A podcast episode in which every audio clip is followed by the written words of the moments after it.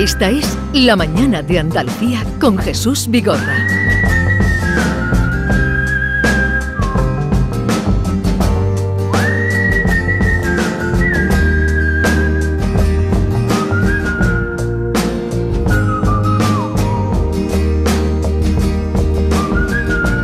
Acometemos ya la última hora de la semana.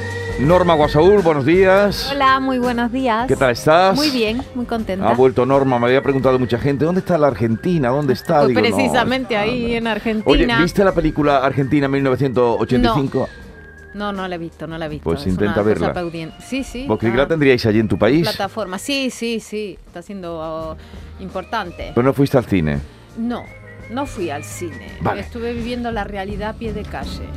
Vamos a escuchar a un señor que es nuestro primer invitado hoy. Luego ya saben que recibiremos la visita de JJ Benítez, caballo de Troya, que Bueno, Normita... no hay personalidades más diferentes que la de este invitado y JJ. Pero es que la, vida es así y la radio es así, lo que nos gusta de un Ah, Me punto a otro. gustaría verlos, en- verlos Vamos a escuchar a nuestro invitado, van a escuchar ustedes la voz de él en acción y luego hablamos con él. Primer lugar deciros que estoy muy contento de estar aquí con todos vosotros y contento también porque la verdad es que como veréis en mi acento, eh, soy de por aquí de cerquita, de, Granada. Y digo cerquita porque normalmente estoy fuera y para mí es un placer estar pues, cerca de la tierra. Porque ayer venía de Perú, antes estuve en México, eh, Estados Unidos y, y México otra vez. Y todo eso la semana pasada, ¿no? Y cada semana la verdad es que voy dando vueltas por el mundo, con lo cual si parece que no sé si estoy en la noche o en el día o en qué hora realmente me encuentro, pues me perdonáis que ya sabéis lo que ocurre, que sé que estoy aquí en Barcelona, pero mi cuerpo no sabe exactamente la hora a la que está. Yo he sido un emprendedor desde, bueno, desde edad temprana, como comentaba Javier, mi primera empresa la fundé a, los- a los 19 años y era esta. Se llamaba buscaramigos.com. Era una empresa de citas, de página, bueno, pues para conocer a una persona, ¿no? Conocer un novio, una novia, una, una pareja en internet. Esto fue en el 1999 yo tenía novia, o sea que no era para mí, ¿no? No, no creé esta empresa por, por autonecesidad, pero la empresa fue muy bien. Y cuando yo monté esta empresa yo no tenía dinero, tenía 19 años, estaba en segundo de la carrera, ni siquiera sabe- sabía cómo eh, desarrollar páginas web porque por entonces no se estudiaba en Pues en esta la voz que escuchan es la de Francisco Palao, doctor en inteligencia artificial por la Universidad de Granada. Eh, a los 19 años creó esa página de, de citas y ahora ha publicado Impacto Positivo. Francisco Palao, buenos días. Hola, buenos días, ¿qué tal? Bueno, eh, estaba usted dando ahí una conferencia en Barcelona, ¿no? Sí, efectivamente, de hecho estoy recién aterrizado de Barcelona. Eso iba a preguntar que de dónde viene, porque siempre viene de algún sitio usted, ¿no? Siempre está viajando. Sí, pero la verdad es que antes era mucho más habitual. A raíz de la pandemia, y luego comentaremos seguramente qué ha sucedido en estos años, le da un giro a mi actividad y eh, actualmente prácticamente lo hago todo de manera online desde casa y, y con más comodidad. Así que bueno, me he quitado muchos aeropuertos y muchos check-in. Pero sí, hoy justo sí que vengo de- desde Barcelona. Bueno, ¿y cómo llega un granaíno a hacerse un referente internacional requerido por las empresas más punteras o que desean ser eh, o que deseen ser más tecnológicas?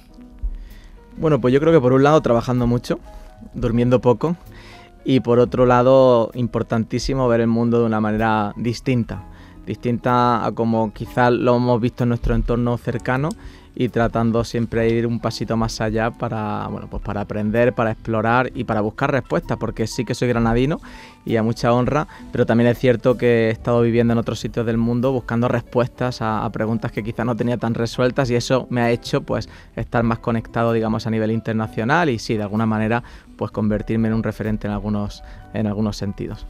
Bueno, eh, usted en la en plena pandemia es cuando pega el tirón a su a su carrera o, a su actividad, ¿no? Bueno, la pandemia, que nos sorprendió a todos, eh, sí que ha sido un punto de inflexión. Ya venía con una actividad muy, muy fuerte y como comentaba antes, me ha hecho mucha ilusión, por cierto, escucharme en ese audio de hace unos años, en los que viajaba por todo el mundo de manera continua. Pero eh, justo al iniciar la pandemia, eh, mi intención era parar, parar bastante, estar, no voy a decir de sabático, pero prácticamente, muy relajado. Y de hecho, bueno, pues me dedicaba a dar ciertas conferencias, también por distintos países, pero con un ritmo mucho menor. Y recuerdo perfectamente el 12 de marzo de 2020, eh, a puertas del confinamiento, em, yo estaba, bueno, pues de hecho prácticamente de vacaciones relajado, tenía una charla la siguiente el 19 de marzo en Asunción, en Paraguay, y, me llaman por teléfono para decirme que la charla, pues, lógicamente, se cancelaba, porque justo ahí fue cuando entramos en el confinamiento. Y la verdad es que no me quedé de brazos cruzados, eh, muy alejado de esa idea inicial, eh, casi casi de, año sabático, pues la verdad es que dije, bueno, aquí hay que hacer algo, porque hay que actuar. Y ese mismo día, el 12 de marzo, creé una página web que se llamaba COVID Challenge, el reto del COVID, eh, donde puse ciertos materiales sobre innovación, sobre, bueno, cómo generar ideas, que pudiesen aportar valor al mundo y hice una llamada pública y, básicamente en redes sociales anuncié esa mm, página y dije quien quiera ayudar con COVID puede venir aquí, formarse, que el día 19 de marzo, es decir, una semana más tarde, el día que originalmente íbamos a dar la conferencia, iba a dar la conferencia, pues nos uniremos de manera online para crear iniciativas. Se unieron más de 350 personas de más de 20 países, se lanzaron 22 iniciativas innovadoras y fue todo un éxito. Al día siguiente me llamó un amigo mío de Dubai y me dijo, Francisco, me gustaría hacer esto mismo en Emiratos Árabes. Así que me puse manos a la obra, le creé la página, lo hicimos en Emiratos Árabes, a la semana siguiente en México y empezamos a lanzar este tipo de iniciativas, retos online, en los que la gente participaba con mucha energía. Y hubo un día que una persona me dijo, Francisco, gracias por crear este tipo de iniciativas porque yo me he dado cuenta de que yo también puedo crear un impacto en el mundo. Y ese fue el día que dije, pues hay que darle forma a todo esto. Y surgió una nueva entidad, una nueva comunidad que se llama Propos Alliance, que es a la que se refería, en la que estoy muy centrado ahora, que estamos totalmente enfocados en empoderar, en ayudar a personas y organizaciones de todo el mundo a mejorar el mundo. Y bueno, pues hacemos retos globales y hacemos muchos tipos de actividades, pero siempre tratando pues de darle un punto positivo para crear un mundo mejor y también mejorar los negocios, los proyectos de las personas, la vida de las personas. Y en eso estoy. Ha sido casi casual, ¿no? Esto como decía a raíz de la pandemia, sí. Bueno, y, es eh, esa empresa, como he dicho, es Purpose Alliance, ¿no? La que Efectivamente, Purpose Alliance, La, alianza del propósito eh, en nuestro idioma. Eh, o el manifiesto del propósito, que habla usted mucho del manifiesto del propósito. También, el manifiesto del propósito fue una iniciativa que lanzamos desde Purpose Alliance, desde la alianza del, del propósito, una serie de personas que dijimos, bueno, ya no basta solamente con hacer las cosas del modo correcto, que es lo que se denomina innovar, para, para no fallar, para innovar bien, sino que también hay que hacer las cosas correctas. Y bueno, pues decidimos unirnos unos días para trabajar en este manifiesto. Fue aquí en Granada. Vinieron personas literalmente de todos los continentes. Nos juntamos aquí 50 personas de todo el mundo, además perfiles muy potentes, y creamos ese manifiesto que además se está convirtiendo en algo, yo diría que casi histórico, porque está haciendo, bueno, pues ver una nueva perspectiva y una nueva manera de, de entender el mundo, las organizaciones, los negocios, y nos guiamos mucho por este manifiesto, aparte de otras metodologías propias que nosotros hemos creado. Bien, pues este es Francisco Palao, eh, acaba de publicar Impacto Positivo, donde habla de todos esos proyectos que tiene. Norma. Eh, eh, Pablo, mira, en el libro... No, Pablo no. Palao. Francisco, Palao. Francisco, en el libro das ejercicios para hacer, ¿no? Empezamos con esa clarificación de propósitos que te ayudan a romper temores, tabúes, perderle miedo a la tecnología romper con ese sistema inmunitario que rechaza los cambios. ¿Somos nosotros eh, los principales enemigos del avance? Pues sí, en muchas ocasiones lo somos. De hecho, yo siempre lo digo, en cualquier organización que se trate de innovar o que trate de evolucionar de alguna manera, cuando hay una persona, un grupo que trata de hacer algo diferente, el sistema inmunitario siempre ataca. Y eso lo vemos en nuestro día a día en multitud de, áreas. Pero es normal, porque el sistema inmunitario simplemente trata de proteger el status quo, lo que funciona a día de hoy. Lo que tenemos que tratar es de balancear de alguna manera, mm, por un lado proteger sí nuestro negocio, nuestros proyectos actuales, lo que está funcionando, y al mismo tiempo y en paralelo pues poder ser capaces de crear algo diferente. De hecho, por ejemplo, todos conocemos el caso de Kodak, cuando entra en bancarrota, eh, con, la era de las cámaras digitales, Instagram. La primera cámara digital la inventó un empleado de Kodak, pero fue el sistema inmunitario, sus propios jefes los que le dijeron, por favor, esconde esto, porque esto puede matar nuestro negocio. Bueno, ¿cómo podrían haberlo hecho para haber continuado esa nueva línea en paralelo a la que continuaban a su negocio actual? A eso ya digamos, esa, fase ya la hemos superado. A nivel de innovación, de transformación corporativa, sabemos cómo hacer este tipo de cosas. Y de alguna forma es lo que se presenta en el libro, pero como muy bien decías, el libro empieza de una forma quizá un poquito eh, inusual a, este tipo de, lecturas, porque empiezo con un bloque orientado solo a las personas, es decir, a conectarnos con nosotros mismos, a encontrar cuál es nuestro propósito, nuestro motivo de realizar los proyectos que hacemos. Y a partir de ahí sí que hay un apartado muy orientado a las startups, a cómo emprender mejor y otro a las corporaciones, a cómo evolucionar una corporación de la manera adecuada. Y hacer un mundo mejor y más bonito. Pues sí, porque la verdad es que yo siempre digo que hay una paradoja eh, a día de hoy en el mundo y es la siguiente tenemos más tecnología de la que habíamos tenido nunca jamás en, la historia de la humanidad, al alcance de nuestra mano. De hecho, todas las tecnologías que tenemos eh, disponibles hace unos años casi casi que habrían parecido ciencia ficción, pero a día de hoy son reales hay innovación continua, nuevos productos, nuevos servicios que, vemos eh, a diario. Pero a pesar de tanta tecnología y tanta innovación, seguimos enfrentando muchísimos retos globales de todo tipo, de todo tipo, y también locales, que también son importantes. Es una paradoja. Con lo cual lo que tenemos que ver es cómo, ¿no? Cómo resolvemos estos retos y al mismo tiempo, ¿por qué no?, mejorar nuestros negocios. Y el punto positivo, y aquí donde se unen ambos mundos, como siempre dice Peter Diamandis, una persona que escribió de hecho el prólogo de mi primer libro, es que los mayores retos de la humanidad son al mismo tiempo las mayores oportunidades de negocio. Y aquí es donde empieza a confluir todo, ¿no? Es decir, tenemos que ver cómo mejorar el mundo y al mismo tiempo mejorar nuestros negocios. Y es posible, es justo mm, lo que trato en el libro. Francisco, leyendo Impacto Positivo, que es un libro, por cierto, que se lee en todo el mundo, es un éxito de ventas, bueno, se entiende uno que lo que pretende es, es ayudar a la humanidad, te estamos escuchando, a evolucionar utilizando la tecnología, un cambio de mentalidad, pero para mí eres una persona, por un lado, con los pies en la tierra, pero también un visionario con esa experiencia que tiene de la inteligencia artificial. Y me gustaría hacerte preguntas mirando al futuro. Por ejemplo, ¿llegará el día en que los humanos no paguemos la luz? Seguro, segurísimo, eso va a llegar, porque estamos en un mundo en el que la abundancia cada vez está más presente en nuestra vida. Lo que ocurre es que va llegando poco a poco a ciertas áreas. Em, la abundancia mm, la tenemos gracias a la tecnología. Por ejemplo, eh, a día de hoy el conocimiento es abundante. Antes no lo era. Antes solamente las personas que tenían acceso a ciertos, eh, bueno, a ciertas librerías, a ciertos eh, libros, a ciertos recursos, podían aprender. A día de hoy lo tenemos todo en la palma de nuestra mano con internet, literalmente.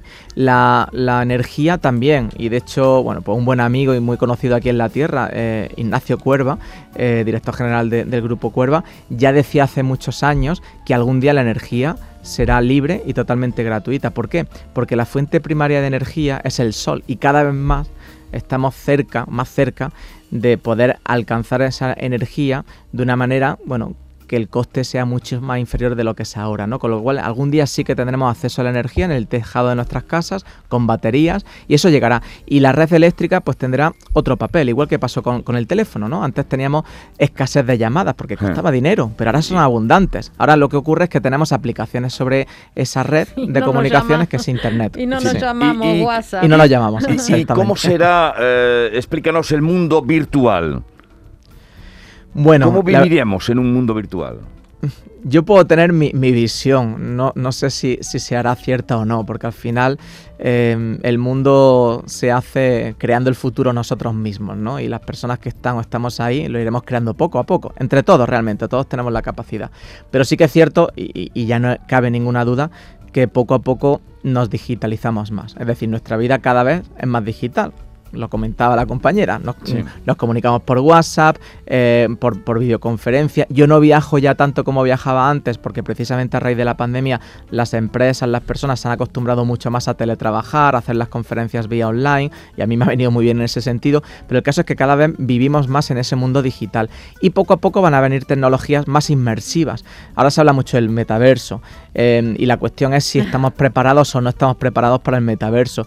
Bueno, es un paso hacia adelante. Pero el metaverso viene existiendo desde hace mucho tiempo, igual que la inteligencia artificial. Lo que ocurre es que son palabras de moda que se ponen, ¿no? Pero es decir, mundos virtuales llevan décadas existiendo, pero poco a poco van a estar más cercanos, más accesibles y va a ser más sencillo. Lo que ocurriera en un momento dado, y aquí es donde pongo mi punto de visionario, es que tener experiencias virtuales va a ser algo más real incluso que la propia realidad. Es decir, las experiencias virtuales van a superar a la realidad, porque tendremos dispositivos que nos permitirán, eh, bueno, pues volar literalmente, escalar y sentirlo, incluso sentir el viento en nuestro cuerpo, en nuestra piel, ¿no? Y en ese momento pues ¿por qué arriesgarse a escalar algo de verdad? Posiblemente el escalador nato quiera escalar en el mundo real, posiblemente, o quizás no, porque pueda mm, escalar el monte Olympus en Marte, ¿no? El caso es que poco a poco esa, eh, mm, digamos, ese mundo virtual, ese mundo digital va a ir superando de alguna manera al actual y cada vez tendremos más experiencia en el mismo.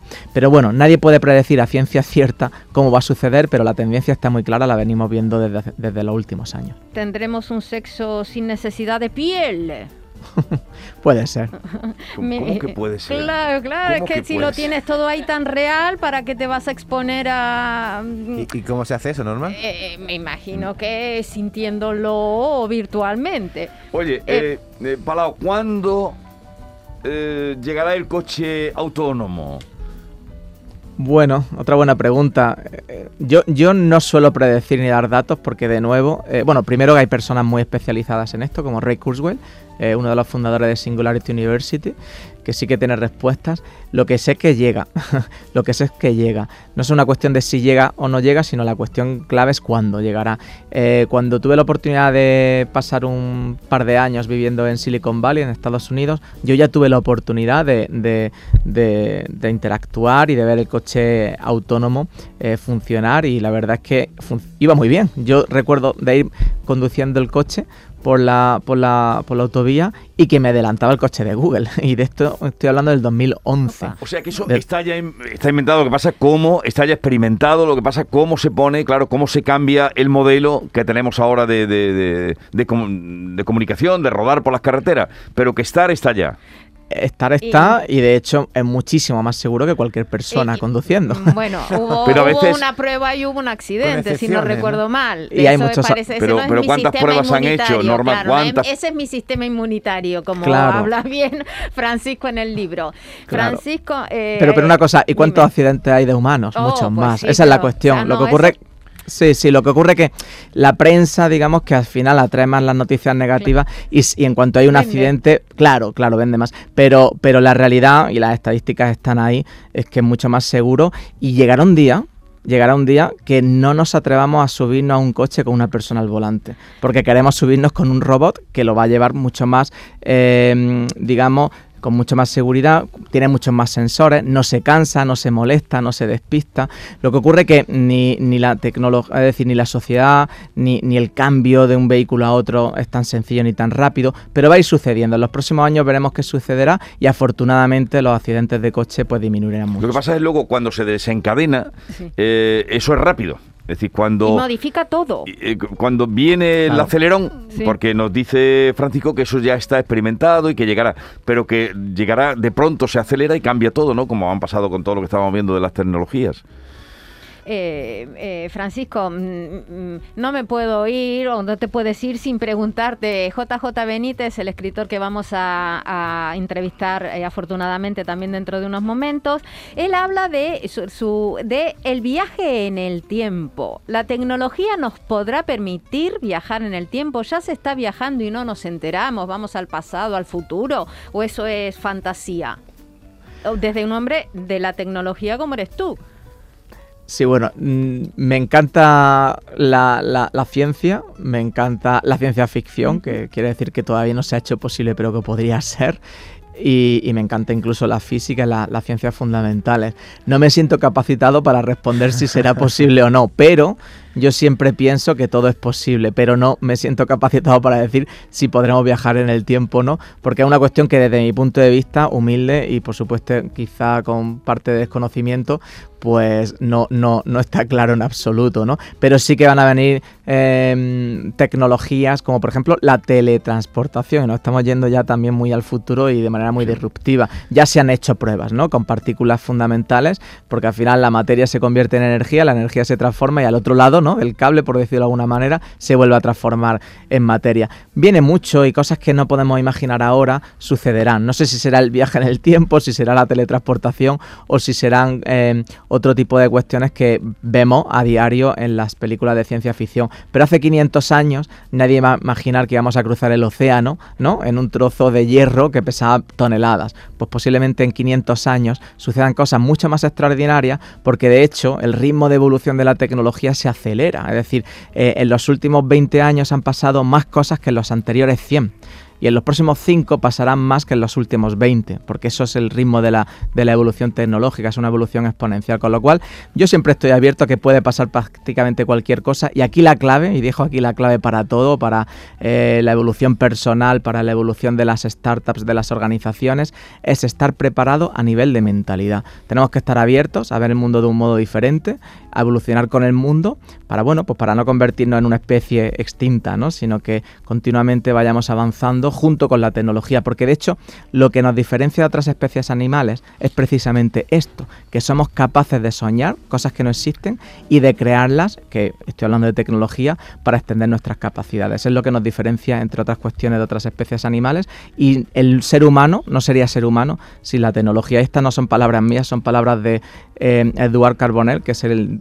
codirector del yacimiento de Atapuerca, con el que bueno, pues he compartido varias conferencias y él siempre lo ha venido a decir y bueno, y está claro. Pero lo que ocurre, y ya por cerrar un poco mi intervención, es que ya no solamente creamos tecnología, sino que con esa tecnología tratamos de generar productos, servicios de valor.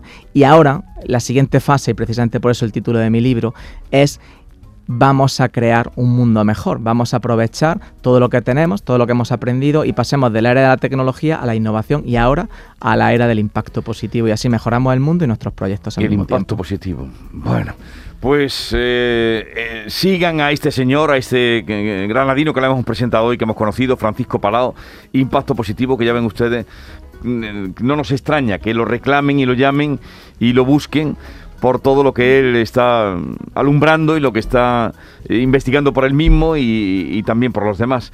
Eh, gracias por haberte acercado a los estudios de Granada, Francisco. Un saludo y que vaya todo bien. Ya echaremos otro rato. Por supuesto, muchísimas gracias a vosotros. Un saludo. Esta es La Mañana de Andalucía con Jesús Vigorra, Canal Sur Radio.